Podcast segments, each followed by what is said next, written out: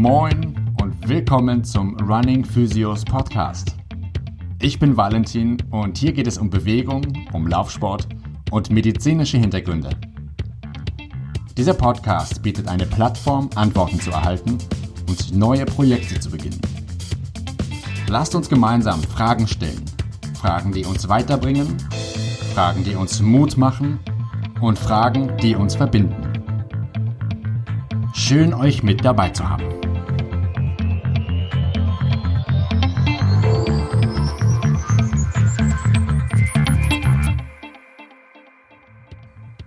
Moin Anna, schön, dass du wieder da bist. Ja, moin Valentin. Und ähm, wo kommst du her? Wir haben ja heute Samstag, wir hatten die letzte Folge über das Thema Schuhe gehabt. Die lief sehr gut an. Und jetzt ist ein bisschen Zeit vergangen wieder und du kommst jetzt. In diesem Moment komme ich gerade aus meiner Küche, habe gerade was äh, gegessen ja. und davor kam ich vom Rad. Du warst heute Morgen am Deich oder wo bist du unterwegs gewesen? Genau, äh, Wetter war ganz schön. Auf dem Plan standen anderthalb Stunden, eigentlich nur Grundlage. Anderthalb Stunden lohnen sich nicht, also habe ich das ein bisschen verlängert und mich darüber hinweggesetzt, ja. über die Regel. Aber ja, war auch echt ganz gut. Nicht viel Verkehr, nicht viel Wind und das ja, muss man nutzen, weil das ist eine Seltenheit in Hamburg. Ja, wie, wie lange hast du gemacht heute? Zwei Stunden 15 waren es, glaube ich, okay, am Ende. Schön. Schön. Ja, ja ich komme gerade aus der Dusche. Ich hatte gerade noch ein Lauftraining, was ich an der Alster gegeben habe und da war es sehr voll, aber die Klientin konnte nicht früher und ja, war sehr schön. Bin, bin entsprechend auch ein bisschen entspannter jetzt gerade nach dem Sport. Ja, geht mir auch so. Und ich möchte über das Thema Laufanalyse mit dir mal mich austauschen. Ja, immer ein spannendes Thema auf jeden Fall aus mehreren Gesichtspunkten. Ich habe da auch einiges an Erfahrung schon sammeln können. Einerseits selbst durchführend Laufanalysen, aber auf eine andere Art, sage ich mal, als du das, glaube ich, machst und kennst. Was meinst du? Also ich mache ja als, als Physio die medizinische basierte Laufanalyse. Um ja, genau. Und ich habe die durchgeführt, um Leuten den passenden Schuh zu verkaufen. Ja, okay. Im Laufschuhgeschäft. Und da hat man naturgemäß einfach weniger Möglichkeiten, als es ein Physiotherapeut hat. Also man kann sich da keine Stunde einfach Zeit nehmen und hat auch keine Vermessungen, die man irgendwie anstellen kann, sondern guckt eigentlich wirklich nur konzentriert auf den, auf den Unterschenkel. Mhm. In erster Linie erstmal darauf geachtet, wie der Fuß im Schuh steht, also ob es ein extremes Einknicken nach innen oder nach außen gibt und dann aber natürlich nochmal den ganzen Läufer ja. angeguckt. Und ich habe das eigentlich auch immer so gemacht und viele Kollegen auch, dass ich mit dem Kunden dann nach draußen gegangen bin und ihn da mal auf und ab hab laufen lassen und mir das so angeguckt habe, ob die Hüfte hin und her wackelt oder wie auch immer. Mhm. Ja, genau. Also das Laufen draußen fühlt sich ja immer auch ein bisschen anders an als auf dem Laufband. Ja, ja, ja. Ich habe auch immer die Erfahrung gemacht, dass. Also ich merke das jetzt auch immer wieder tatsächlich und damals auch schon. Laufband laufen, ja, aber eigentlich nur mit den Patienten oder Klienten, die, die wirklich deutliche Einschränkungen in der Beweglichkeit haben oder nach OPs oder ähnlichen, also postoperative Zustände. Das macht definitiv Sinn, erstmal um einen Eindruck zu bekommen, aber wenn es wirklich um die Lauftechnik nachher geht und Feinheiten, dann gehe ich immer raus oder auf die Tatanbahn am liebsten eigentlich, weil der Untergrund sehr, sehr gut haptisch ist, sehr sticky und du hast einen super Grip und wenn man dann auch gucken kann, wie, wie bewegt sich der Patient oder der Klient, dessen Laufstil da betrachtet, beurteilt werden soll. Das ist ein ganz anderes Setting. Und, äh ja, einerseits das und zweitens ist der Laufstil auf dem Laufband leichter optimierbar, würde ich behaupten, als in freier Wildbahn. Ja, ja. Und das ist eben nicht nur, nicht nur der Untergrund oder auch der Schuh, sondern die Einstellung dazu und wie fühle ich mich. Also tagesformabhängig ja. ist das total. Ich habe die Erfahrung gemacht, das, also erstes Training, erste Laufanalyse oder die ersten Einschätzungen mache ich total gerne immer auf der Bahn. Und dann geht es für den zweiten bzw. dritten Termin immer eigentlich auf die eigene Laufstrecke. Ja. Ne, um differenzieren zu können. Ändert sich da was? Das heißt, ich sage, wo ist deine Lieblingslaufstrecke? Komm, wir gehen mal dahin, ich komme mal zu dir oder da, wo es dann eben ist. Deswegen war ich jetzt auch an der Alster. Ich wäre von mir aus nicht an die Alster gefahren. Ich bin lieber ein Elbläufer und da ist ein bisschen weniger los und dann kann ich auch früher laufen gehen. Hab dann Ruhe und jetzt gerade zu Corona-Zeiten, ich finde das crazy, was da an der Alster passiert. Ähm, ja. Aber okay, das ist ein anderes Thema. Man muss aber auch noch mal darauf eingehen, dass es auch derartige Laufanalysen gibt, die auch auf dem Laufband stattfinden, wo aber einfach viel, viel mehr Messung noch stattfindet. Und da hat das durchaus seine Berechtigung. Also wenn zum Beispiel noch eine Druckmessplatte im Laufband eingearbeitet ist oder man hat hinten dran einen Hintergrund, wo man verschiedene Winkel sich einfach speziell ja. anschauen kann. Ja. Das macht auf jeden Fall auch Sinn, wenn spezielle Probleme bestehen vor allem und man ja dementsprechend vielleicht sich auch einen Schuh aussuchen möchte. Ja, definitiv. Um überhaupt eine Einschätzung zu bekommen, ist es vollkommen ganz klar, definitiv. Da, da bin ich ganz bei dir. Und wenn man auch die Möglichkeiten hat, über diverse Parameter das Ganze auslesen zu lassen, über eine Software das auslesen zu lassen, dann wird es zwar sehr, sehr, sehr detailliert und ich mag das ja auch. Ich stehe da total drauf, ehrlich gesagt, aber es geht natürlich nicht mit jedem. Wer kommt denn äh, generell zu dir, um eine Laufanalyse durchführen zu lassen? Haben die Menschen Schmerzen schon von vornherein oder wollen Sie mit dem Laufen anfangen oder wollen Sie eine Bestzeit aufstellen? Tatsächlich aufgrund dessen, dass ich den medizinischen Background habe und als Physiotherapeut am Start bin und das vereine, sind es sehr oft Menschen, die Probleme haben und wieder reinkommen wollen ins Laufen. Es sind seltener, aktuell zwar drei davon, aber seltener sind es Menschen, die anfangen oder wieder anfangen wollen mit dem Laufen und erstmal wieder so, so einen Grund, eine Basis schaffen möchten. Und ich habe zwei, also ich habe zwei Menschen, die ich betreue, die sind wirklich auf Zeiten und auf Bestzeiten aus. Mhm. Das ist natürlich ein ganz anderes Arbeiten. Da geht es um Tempo, da geht es um, ja, um, um absolute Feineinstellung. Und da kann jemand, der gerade anfangen möchte mit dem Laufen, nichts anfangen. Aber es ist sehr, sehr unterschiedlich. Aber der Großteil ist tatsächlich so Einsteiger oder eben nach Verletzung.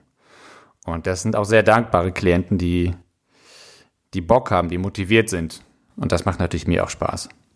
Ja, und man sieht natürlich auch Verbesserungen viel, viel schneller. Also wenn es um so Feinheiten geht und um Sekunden und man läuft eigentlich schon sehr gut und muss dann herausfinden, wo noch Verbesserungspotenzial besteht, das ist sicherlich schwieriger, als wenn jemand bei Null anfängt. Ja.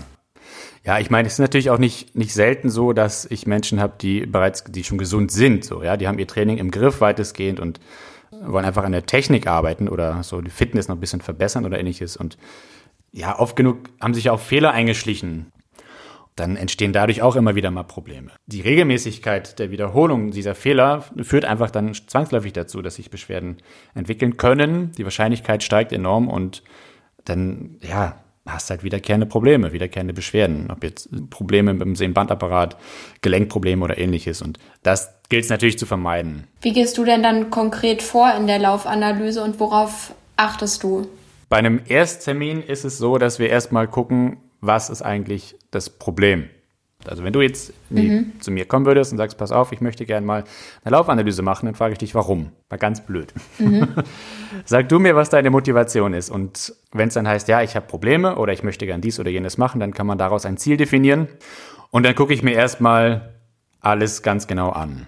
Dann machen wir ein Eingangsgespräch, wir machen so eine Anamnese, dann kommt eine vollständige Untersuchung.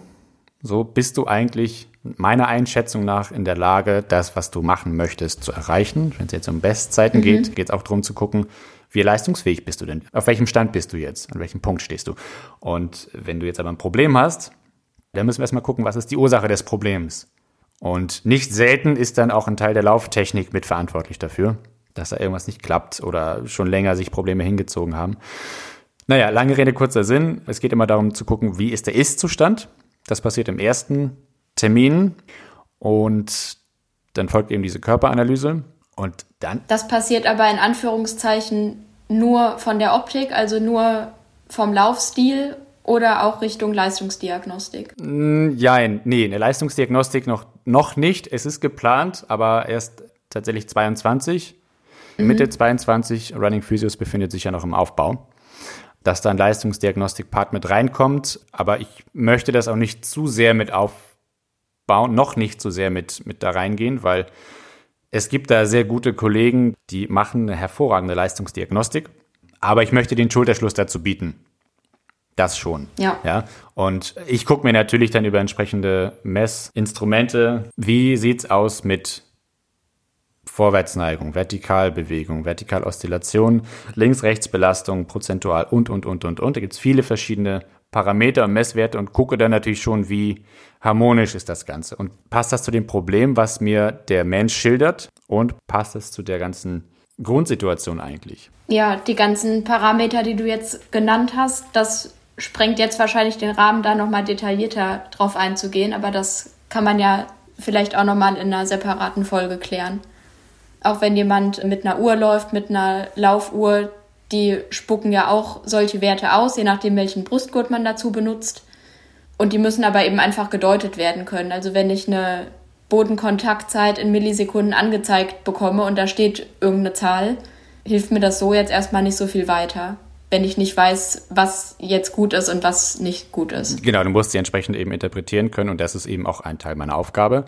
Bodenkontaktzeiten ja. machen natürlich erst dann Sinn, wenn du entweder ein starkes also starke Einschränkungen hast durch eine Verletzung oder ähnliches und du kannst einfach, hast sehr starke Unterschiede in der Belastung, links und rechts, oder mhm. es geht um Zeiten.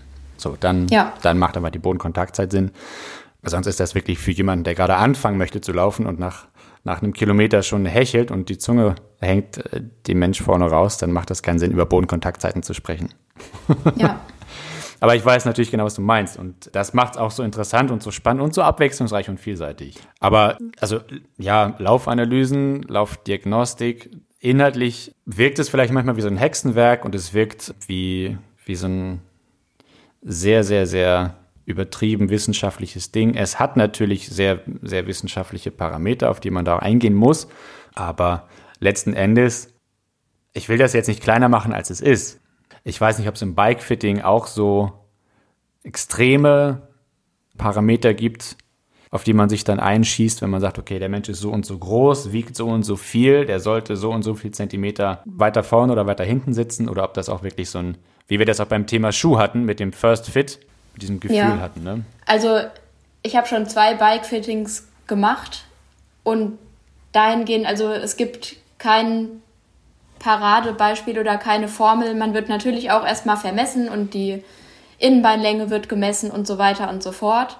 Aber anhand dessen kann man dann nicht sagen, ja, okay, das ist die Sattelhöhe und so weit muss der Sattel nach vorn oder nach hinten. Mhm. Tschüss. Sondern das Bikefitting, das dauert im Zweifel echt, ja, also so zwei Stunden sollte man da schon mit einplanen. Auch wenn gar nicht so viel verändert wird dann am Ende. Aber die Auswirkungen, die man danach hat, die sind halt wirklich enorm. Also ich hatte, ja, ich habe mir jetzt im Mai ein neues Rad gekauft und bin damit, man sollte sowieso erstmal damit fahren, ein paar Kilometer, um überhaupt zu gucken, okay, wo hapert es, wo habe ich vielleicht Schmerzen oder andere Beschwerden. Ja, und mir hat dann nach einer halben Stunde haben mir die Hände wehgetan, der Hintern ja, wehgetan genau. und mhm. was eben alles so wehtun kann. Dann war ich beim Bikefitting zwei Stunden und das ist perfekt jetzt. Und das äh, würde ich auch wirklich jedem ans Herz legen, mhm. dass man, wenn man sich ein Rad kauft, dass das die zweite Investition ist. Das ist echt nicht günstig, aber es mhm. lohnt sich einfach, weil man mehr Spaß am Fahren ja. hat. Ja, und also ganz ehrlich, die meisten Menschen, die, die so viel Geld für ein Fahrrad ausgeben, die sollten dann auch zum einen nicht am Schloss und auch nicht am Fitting sparen, meiner Meinung nach. Ja, auf jeden Fall. Das, ähm und es gibt bei jedem wirklich was rauszuholen. Das würde ich bei der Laufanalyse eigentlich auch so sehen. Ja. Also kann ich so bestätigen, ich habe, ich allein habe bei jedem, mit dem ich jemals gearbeitet habe, und wenn es nur irgendwie die Armposition war, irgendwas äh, anpassen, optimieren können. Es ist, es ist schon so, dass man, dass eigentlich jeder was mitnehmen kann. Und ich selber bin ja auch immer noch dabei. Ich bin ja auch habe ja auch durch meine ganzen Fortbildungen und durch die ganzen Themen wahnsinnig viel gelernt und bin ja auch dabei, meinen eigenen Laufstil immer noch anzupassen und umzustellen und zu stabilisieren und merke auch da, wo, wo ich dann noch so immer wieder so ein paar Makel habe, aber ich kann natürlich darauf eingehen. Aber wenn es jetzt eben um die um Klienten geht oder generell um die Laufanalyse, das Ziel dahinter ist immer, immer das Wichtige auch. Und es soll letztlich ja irgendwie auch Spaß machen.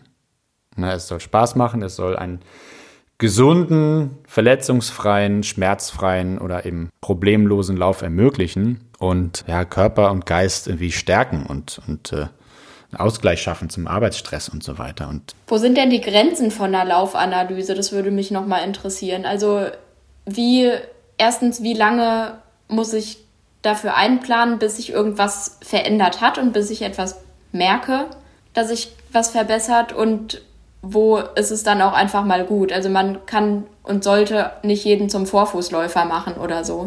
Ich habe noch keine Grenzen erlebt. Es ist allerdings so, dass ich, ja, ich kann nicht aus jedem einen Vorfußläufer machen, das will ich auch nicht. Mein Anspruch ist immer zu sagen, ich möchte aus jedem Jogger einen anständigen Läufer machen, mhm. der das möchte, weil Joggen hat mit Laufen nichts zu tun, genauso wenig wie Gehen, was mit Laufen zu tun hat. Also eine Ganganalyse hilft dir auch nicht weiter, bei einer Laufanalyse oder beim Lauftraining. Aber wenn jetzt jemand anfängt, da kann man enorm viel rausholen. Die Grenzen liegen da, wo es um Erkrankungen geht, wirkliche ernsthafte Erkrankungen, wo es um Ernährungsthemen geht. Mhm. Ich kann da nicht eingreifen und wenn jemand einfach sich scheiße ernährt, aber schneller werden möchte, dann geht das bis zu einem gewissen Punkt, wo wir die Position im Raum und die, die Schnellkraft, die Sprungkraft, die Vorwärtsneigung, die Links-Rechts-Belastung, wir all diese Parameter so weit optimiert haben, wenn der dann noch schneller werden will, dann ist irgendwann da über die Ernährung zum Beispiel oder über den Grundgesundheitszustand oder einfach über die physiologischen Gegebenheiten eine Grenze gegeben. Aber ich könnte mir auch vorstellen, also wenn man jetzt eine Laufanalyse macht und dann sagst du, was weiß ich, als Beispiel, hebt das Knie höher an oder versucht da und da aufzusetzen oder macht das und das mit den Armen. Das fühlt sich wahrscheinlich erstmal komisch an. Wie lange darf sich das komisch anfühlen? Ah, alles klar. Ich, okay, ich habe die Frage vorher nicht ganz. Gut, also sowas darf sich gut und gerne mal so zwei, drei Monate echt komisch anfühlen. Aus hm. medizinischer, therapeutischer Sicht. Wenn man das regelmäßig genug macht, regelmäßig würde ich gerade zu Beginn einer Umstellung sagen, wenn du dreimal die Woche läufst, das dreimal die Woche schaffst, mit einem geringen Trainingsumfang, fang erstmal damit an, dass du ein von drei Läufen optimiert umsetzt. Mhm. Ja? Und ähm, es läuft dann immer so, dass wir erstmal anfangen, Kleinigkeiten anzupassen. Mit Kleinigkeiten beginnen wir erstmal, weil das ja kognitiv und körperlich überfordernd wird. Also dann heißt es, okay, mhm. scheiße, woran soll ich denn jetzt alles denken? Ich soll das, ich soll das, ich soll das machen und das auch noch. Das kriege ich gar nicht hin. Das stresst dann schon, das macht auch keinen ja. Spaß mehr. Das wird dann zu viel. Ja. Also fangen wir klein an und sowas darf sich dann auch gerne ziehen. Ich habe eine Laufstilumstellung gemacht, da mussten wir nicht so enorm viel umstellen, aber das ging extrem schnell. Das habe ich noch nie wieder erlebt bisher. Das hat zweieinhalb Monate gedauert. Okay. Da war diejenige komplett beschwerdefrei, deutlich schneller, hatte keine Probleme mehr und konnte wieder schmerzfrei, verletzungsfrei, wunderbar trainieren, dreimal die Woche. Also sechs, ja. sechs Wochen, acht Wochen ist extrem schnell. Wir sind ja immer sehr ungeduldig. Aber wenn man den Armschwung jetzt optimiert und man das regelmäßig macht, dann geht das relativ zügig. Ja, es dauert drei, vier Wochen meinetwegen, fünf Wochen vielleicht. Da gebe ich immer noch ein bisschen Karenzzeit, aber wenn man das, also man muss es halt auch machen. Das ist der Punkt. Wenn man es tut, dann kommt mhm. da sehr schnell Routine rein. Wenn nicht, dauert es eben länger. Aber ich kann da nur begleiten und mitführen und das ist auch das, was, was mir eben Spaß macht, aber ich kann es nicht übernehmen für dich oder für denjenigen. Ja. Das ist eben. Gut, aber sechs bis acht Wochen, wenn das kurz ist, das zeigt ja auch, dass man da einfach eine gewisse Geduld mitbringen muss und nicht alles auf einmal verbessern will und sich ja. Ja, an Kleinigkeiten entlanghangeln sollte. Genau, es ist schon sehr nachhaltig, was man da um, was man da macht und was man da lernt. Und man wird, wenn man einmal damit angefangen hat und auch Blut geleckt hat, und ich bin ja dann auch eine gewisse Zeit da, je nach, ich habe ja bei mir in der Praxis verkaufe ich ja entsprechende Pakete um auch eine gewisse Begleitung zu, zu ermöglichen. Und diese Begleitung streckt sich auf bis zu drei Monate, dass man da wirklich mal so einen, so einen Anhaltspunkt hat und regelmäßig diesen Input wieder kriegt. Und man muss da aber schon weit weiter denken, sage ich mal, ein bisschen die Relation verändern. Also das sowas zieht sich gut und gerne und meiner Erfahrung nach, ich, ich weiß nicht, wie deine Erfahrungen da sind, aber Björn als Trainer wird da andere Erfahrungen haben. Ich kann aber ganz klar sagen, auf einen Marathon zu trainieren, unter medizinischen gegebenen Aspekten würde ich immer sagen, nimm dir ein Jahr Zeit, ja. dass die Belastung und die Belastbarkeit immer zusammenpasst. Und ich habe auch schon einen Halbmarathon-Trainingsplan durchgezogen, der irgendwie was war das? Ich, hab, ich hatte ungefähr drei Monate Zeit und er sagte mir dann, dass ich auf meinem jetzigen Fitnesslevel da in acht Wochen hinkäme, um das problemlos in der und der Zeit, die ich da machen wollte, zu, zu finishen. Und da habe ich mir auch gedacht, ja, das ist halt möglich, vielleicht vom Herz-Kreislauf-System, weil das sich extrem schnell anpasst. Aber ich habe die anderen Strukturen noch nicht angepasst. Und ähm, da ist es eben auch wichtig und deswegen dieses, dieses Screening vorweg, diese Körperanalyse im ersten Termin, um einmal zu gucken, ist das wirklich sinnvoll? Also ja, ich kann irgendwie meinen, meinen Arbeitskollegen, kann ich davonlaufen, wenn ich das will, wenn das mein Ziel ist, aber auch entsprechend den Leidensweg in Kauf nehmen möchte, im Zweifelsfall. Oder eine platzende Wade in Kauf nehmen möchte, weil ich vielleicht einen falschen Schuh gewählt habe. Ja, es kommt natürlich immer total auf die Vorerfahrung drauf an und auf die Trainingsjahre, die zurückliegen. Das finde ich ganz wichtig. Ja, genau. Weil so ein, also ein klassischer Trainingsplan zum Beispiel, der sich unmittelbar auf einen Tag X vorbereitet, das sind klassischerweise 10 bis 12 Wochen, aber natürlich nicht davon ausgehend, dass man in Woche 1 mit dem Sport im Allgemeinen beginnt. Ja, ganz genau. Das ist, das ist gar nicht verkehrt zu erwähnen nochmal an diesem Punkt. Dann kannst du natürlich nicht, wenn du irgendwie noch nie Sport gemacht hast und dann eine Wette verloren hast und dann einen Marathon laufen sollst. Ja. Also, okay. Und zum Beispiel eine Marathonvorbereitung in einem Jahr, wenn man gerade mit dem Laufen anfängt, dann finde ich ein Jahr also würde ich jedem von abraten, ja. auf jeden Fall. Es gibt Menschen, die können das. Ich würde nicht dazugehören, auf jeden Fall. Sondern da sollte einfach ein paar Jahre Trainingserfahrung da zugrunde liegen und auch andere Wettkämpfe, die man schon gemacht ja, hat. Ja, ja, definitiv. Das, das habe ich ja selber erlebt auch. Ich musste auch erstmal ein bisschen Trainings- und Wettkampferfahrung sammeln, um zu wissen, was ist, wie reagiere ich eigentlich selber darauf in der Situation. Ja. Na, und deswegen, was ich total gerne noch mache, ist die Menschen dann dahin bringen, mit begleiten, wenn entsprechende Vorerfahrung da war, bis zum Wettkampf. Und ich liebe das ja auch, am Start zu sein, am Wettkampf zu sein und dann bis ins Ziel zu begleiten. Ich darf natürlich nichts machen auf dem Weg dahin, ja. aber fahre dann gerne auch mit dem Rad dabei oder zwischendurch mal an Streckenrand gehen und mit anfeuern oder Zeiten durchgeben. Aber ansonsten ist das schon ganz geil, na klar. Also. Ja, das wäre auch nochmal eine Frage, die ich hätte. Machst du bei den Lauftrainings oder bei der Laufanalyse, machst du da mit oder fährst du mit dem Fahrrad nebenher? Also, ohne dir zu nahe treten zu wollen, aber wenn du jemanden betreust, der, weiß ich nicht, 30 Minuten auf 10 Kilometer laufen möchte, da würde ich mich so weit aus dem Fenster lehnen und sagen, dass du da nicht nebenher läufst. Also ich bin relativ fit. Im Moment bin ich nicht ganz so fit. Doch, aber bei solchen Zeiten, ich muss mich auch konzentrieren. Ich brauche das Blut im Kopf ja. und nicht nur in der Muskulatur. Und dementsprechend fahre ich bei sowas dann natürlich mit dem Fahrrad nebenher wenn es, also jetzt, jetzt heute der Lauf, das war ein ganz entspanntes Ding, da bin ich mitgelaufen. Klar, ich kann natürlich jetzt nicht mit einem Profi mitlaufen oder wenn irgendwie ein Kenianer vor mir wegrennt, das, den sehe ich nie wieder. ja, du begleitest aber also die ganze Zeit und lässt jemanden nicht nur auf einer Strecke von 100 Metern immer hin und her laufen. Nein, nein. Also es kommt auch mal vor, oder dass wir dann 20, 20 Meter Strecken uns vornehmen, äh, wenn es dann darum geht, dass man einzelne Lektionen abarbeitet. Hm. Dann ja. Also wenn ich möchte, dass jemand beispielsweise das Anfersen übt und das Abdrücken vom Boden sich ein bisschen besser äh, etablieren soll und der Mensch gar nicht wirklich verstanden, was ich eigentlich meine, dann lasse ich den natürlich auch mal hin und her laufen und mache dann davon einmal Startaufnahmen, einmal final nochmal Aufnahmen, um zu gucken, hat sich das verändert und auch das präsentieren zu können, zeigen zu können, an welchen Parametern ich das festmache. Aber ich begleite natürlich die komplette Zeit durchgehend. Das ist mir total wichtig und es ist immer eine 1 zu 1 Betreuung. Ich überlege zwar jetzt gerade, ob ich, sobald es wieder möglich ist, mit Laufgruppen wieder anzufangen, ein, zweimal die Woche, aber ich muss auch schauen, wie ich das zeitlich einbauen kann zwischen, Selbst ja. zwischen Selbstständigkeit, zwischen Praxistätigkeit und Podcasten und allen anderen und bisschen Privatleben auch noch. Ja, also was, äh, was schaust du dir denn konkret an beim Laufstil? Also was ich mir natürlich erstmal angucke, ist das allgemeine Erscheinungsbild. Wenn jemand anfängt zu laufen, dann gucke ich mir erstmal den Gesamt, gesamten Mensch an, gucke mir die Schuhe an und schaue erstmal, wie läuft er. Ja, ich sage erstmal, lauf erstmal los und find mal so deinen Rhythmus, find mal deinen Atemrhythmus und komm mal so, komm mal in deinen Laufrhythmus rein. So, wenn er den gefunden hat, dann mache ich erstmal eine Aufnahme oder sie, dann mache ich eine Aufnahme von allen vier Seiten und habe ja im Vorweg schon einmal die, die Analyse gemacht, also die, die Körperanalyse und im Zweifelsfall einmal auch die entsprechenden Beschwerden mir schildern lassen. und gucke dann, ob ich entsprechende Auffälligkeiten finde. Beginnt tatsächlich beim Schuh, geht dann unteres Sprunggelenk, oberes Sprunggelenk, Kniegelenk, Hüftgelenk, Wirbelsäulenposition, Lendenwirbelsäule, Brustwirbelsäule, Armschwung, Schulter. Auch die Schultern sind sehr, sehr, sehr, sehr wichtig und Kopfposition. Also ich scanne tatsächlich einmal von unten nach oben durch.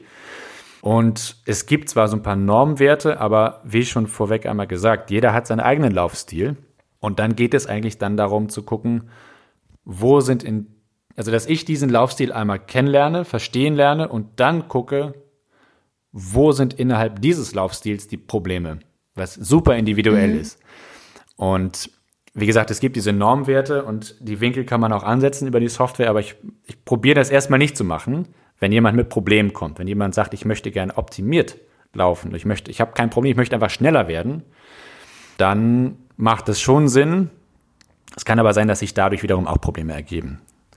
Mhm. Ja, aber ich gucke mir da erstmal an, wie steht der Schuh auf dem Boden? Ich gucke mir die Schuhsohle an, wie ist die abgelaufen? Natürlich klar, wie alt ist der Schuh, wie viel Paar Schuhe läuft dieser Mensch, wie oft läuft er und so weiter und so fort. All das sind Parameter, die wichtig sind. Das beim Schuhkauf übrigens auch wichtig. Also sollte man immer mitnehmen, die alten Schuhe. Ja, ja genau. Dass man sich das anschauen kann. Ja, ja. Genau, dann geht es damit eben los und ich mache ganz gerne Fotos von den Sohlen oder dokumentiere das in irgendeiner Weise und damit auch der Mensch, derjenige auch genau versteht, worum es eigentlich geht und worauf ich dann auch schaue. Und ja, Flexibilität, Elastizität der Sprunggelenke, oberes Sprunggelenk, unteres Sprunggelenk wird mehr innen belastet, mehr außen belastet. Haben wir eine Überpronation, haben wir eher eine sehr außen, Außenkantenbelastung am, am Fuß, dann sehe ich natürlich das Ganze auch am Schuh entsprechend. Mhm. Und kann mir dann aber auch schon ganz klar kausal weiterleiten, dass das Knie auch in einer stärkeren veränderten statischen Belastung ist oder dynamischen Belastung ist. Ja. Und das wiederum kann dann zu, zu Veränderungen in der Belastung oder Belastbarkeit bei der Hüfte führen. Wenn mir dann jemand sagt, dass er irgendwie regelmäßig Leistenprobleme hat, wegen Leistenproblemen kommt und ich dann entsprechend feststelle, das Ganze kommt aus dem Fuß, oder aufgrund von einer Hüftdysplasie und das Knie leidet drunter und der Fuß gleicht das aus und der Schuh spiegelt natürlich den, den Abdruck des Fußes wieder, dann weiß ich, ich muss am Knie oder an der Hüfte arbeiten und muss aber natürlich auch die symptomatischen Bereiche immer mit einbeziehen. Also ich muss, es ist immer mit ein Ziel, schmerzlindernd zu arbeiten und zu gucken, dass man da Ängste und Scheu abbaut und auch falsche Denkmuster, weil ganz oft hat man das Gefühl oder die Angst, die Unsicherheit, wenn ich jetzt laufe und es tut weh, dann mache ich was kaputt. Also mache ich jetzt erstmal komplett ja. einen Break. Ich mache Laufpause. Laufpausen sind gelegentlich total sinnvoll. Oft genug aber auch Quatsch. Ganz ehrlich, oft genug ja. auch Quatsch, weil einfach Belastung nicht zur Belastbarkeit passt. Und dann würde ich sagen, ja, dann mach mal ein bisschen weniger bitte. Aber mach, bau dir in dem Fall aktive Pausen mit ein. Das heißt, mach nicht gar nichts, sondern mach einfach weniger oder mach mal was anderes. Ja. Gut, was anderes heißt in dem Fall dann vielleicht auch Laufpause. Das ist vielleicht eine Definitionsfrage, die man einfach klären muss. Da muss ich dann sehr deutlich sein, aber ja, da, da achte, also das ist ein Beispiel, worauf ich dann achte. Ne? Oder wenn die, wenn die Schritte wahnsinnig lang sind und der Oberkörperschwerpunkt sehr weit hinten, dann gehe ich zum Beispiel ans Armpendel auch mit ran. Ja. Also in den Armschwung. Das sind aber ja dann auch alles Punkte, auf die man dann selbst auch aktiv achten kann. Ja. Bei jedem Lauf, den man im Anschluss alleine durchführt. Das ist eigentlich auch ein ganz wesentlicher Ansatz und ganz wesentlicher Punkt, dass es, ähm, dass es wichtig ist, wir gemeinsam machen immer Training, aber du für dich sollst die entsprechenden Dinge als Übung umsetzen, sozusagen. Also das ist die Differenzierung, die ich zwischen ja. Training und Übung mit reinnehme. Das heißt, auf jeden Fall auch alleine Laufeinheiten machen und übe das. Und wenn ich dabei bin, dann gucke ich mir das Ganze an, wie weit hat sich das schon manifestiert auch und dann ja dann guckt man eben entsprechend weiter. Und man muss immer auch gucken, wie ist das Tempo des, also auch das Entwicklungs- und Lerntempo desjenigen, weil das auch unterschiedlich und individuell ist und auch immer motivationsabhängig. Ja. Genau, ich glaube, wir könnten jetzt noch ewig weiter ins Detail gehen. Also ich zumindest könnte noch viel weiter ins Detail gehen und dann mit einzelnen Beispielen noch um mich werfen, aber ich glaube, es sprengt dann immer in den Rahmen. Ja, wahrscheinlich könnte man allein zur Bodenkontaktzeit oder ja. Vertikalbewegung eine eigene Folge machen. Ja, also äh, vertikal Bewegung, vertikal Oszillation ist super spannend. Als ich, ja. okay, ich, ich lasse es jetzt mal, aber könnt ihr jetzt hier ausholen. Äh, und du sicherlich auch, aber ähm, nee, das lass uns mal wann anders machen. Und ich glaube, das würde jetzt zu weit führen, auf noch mehr Details einzugehen. Ich denke, man kann festhalten, dass eine Laufanalyse wichtig ist. Nicht zwingend für jeden unbedingt, also das muss man jetzt nicht jedem aufzwingen, aber sobald Probleme auftreten, man sich verbessern will und nicht mehr so richtig weiterkommt, zum Beispiel macht das genau genau macht das auf jeden Fall Sinn, darüber mal nachzudenken. Ja, ich, ich würde es tatsächlich eigentlich den meisten, die regelmäßig laufen, mal empfehlen. Es ist überhaupt kein, ja. kein Muss, überhaupt kein Muss. Aber jeder, der Probleme hat beim Laufen oder Beschwerden hat, dem würde ich das schon definitiv dringend empfehlen, einfach mal jemanden drauf, ja, drauf gucken zu lassen, der sich damit auskennt. Ob ich das bin oder ob das ein meiner Kollegen ist oder so. Da gibt es viele Möglichkeiten, aber ich würde es tatsächlich jedem einfach empfehlen, da mal drauf gucken zu lassen, um einfach aus medizinischer Sicht Folgebeschwerden und ähnliches zu vermeiden, damit Lebensqualität erhalten bleibt oder wiederhergestellt werden ja. kann. Und wie beim Bikefitting auch ist das ja nichts, was man irgendwie alle drei Wochen nein. Neu machen muss. Nein, nein. Also du machst einmal eine Laufanalyse und aufgrund der entstehenden Daten, der erhobenen Daten, kann man natürlich immer wieder darauf zurückgreifen und man kann mal eine Korrektur vornehmen. Aber es finden ja entweder Trainings zwischendurch statt oder man sagt nochmal, ey, kannst du, ich meine, ich, ich gebe ja auch immer dann Daten mit raus und man kriegt ja auch dann was in die Hand. Kann man immer sagen, sag mal, wie sieht's denn aus? Oder kannst du nochmal drauf gucken? Ich habe viele, die, die kommen so alle halbe Jahre mal vorbei und sagen, kannst du nochmal drauf gucken? Oder was denkst du denn? Oder ich habe ein anderes Problem bekommen. Oder, oder, oder. So, ja. da muss man ja mal gucken. Genau. Aber das ist soweit erstmal, glaube ich, was man oberflächlich zum Thema Laufanalyse da sagen kann. Und äh, wichtig ist sie definitiv.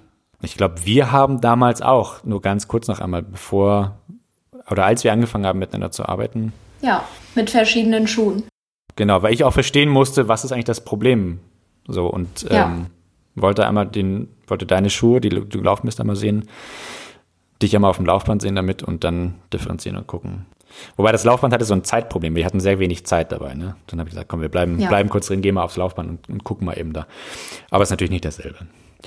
Ich guck mal, ob wir noch mal eine Folge schaffen. Ich würde hab da echt Bock drauf. Und dann könnten wir da noch mal weiter ins Detail gehen. Wir können ja Q&A bei Clubhouse machen. Ja, genau. Genau, das finde ich gut. Das machen wir. Alles klar, dann wünsche ich dir ein schönes Wochenende. Allen, wünsche ich dir auch. Allen Hörern auch ein schönes Wochenende. Und dann hören wir uns in 14 Tagen wieder. Und du bist dann in Frankfurt, ne? Korrekt. Okay, dann im wohlverdienten Urlaub und danach im Homeoffice, was momentan total egal ist, wo das stattfindet. Ja. Das hat auch, es bietet ja auch viel Freiheit. Ich finde das auch großartig. Ja, ja. Gut, Anna, ich wünsche dir viel Spaß draußen. Genieß das Wetter. Es ist ja sehr schön heute. Ja. Und dann macht ihr ein gemütliches Wochenende. Jo. Alles klar. Tschüss an alle. Tschüss. Wenn euch diese Folge und dieser Podcast gefällt, teilt diese Folge und lasst mir ein Like da. Falls ihr Fragen habt oder wollt, dass ich auch zu euren Themen mal eine Folge mache, dann schreibt mir gerne auf Instagram, Facebook oder per E-Mail. Die Links dazu findet ihr ganz unten in den Show Notes. In 14 Tagen gibt es bereits die nächste Folge, also hört auf jeden Fall wieder rein. Weitere Informationen zu Physiotherapiepraxis Running Physios und diesem Podcast findet ihr auf Instagram, Facebook und unter Running Physios Podcast auf allen gängigen Streaming-Seiten. Bis dahin bleibt in Bewegung und lasst es euch gut gehen. Euer Running Physio Valentin.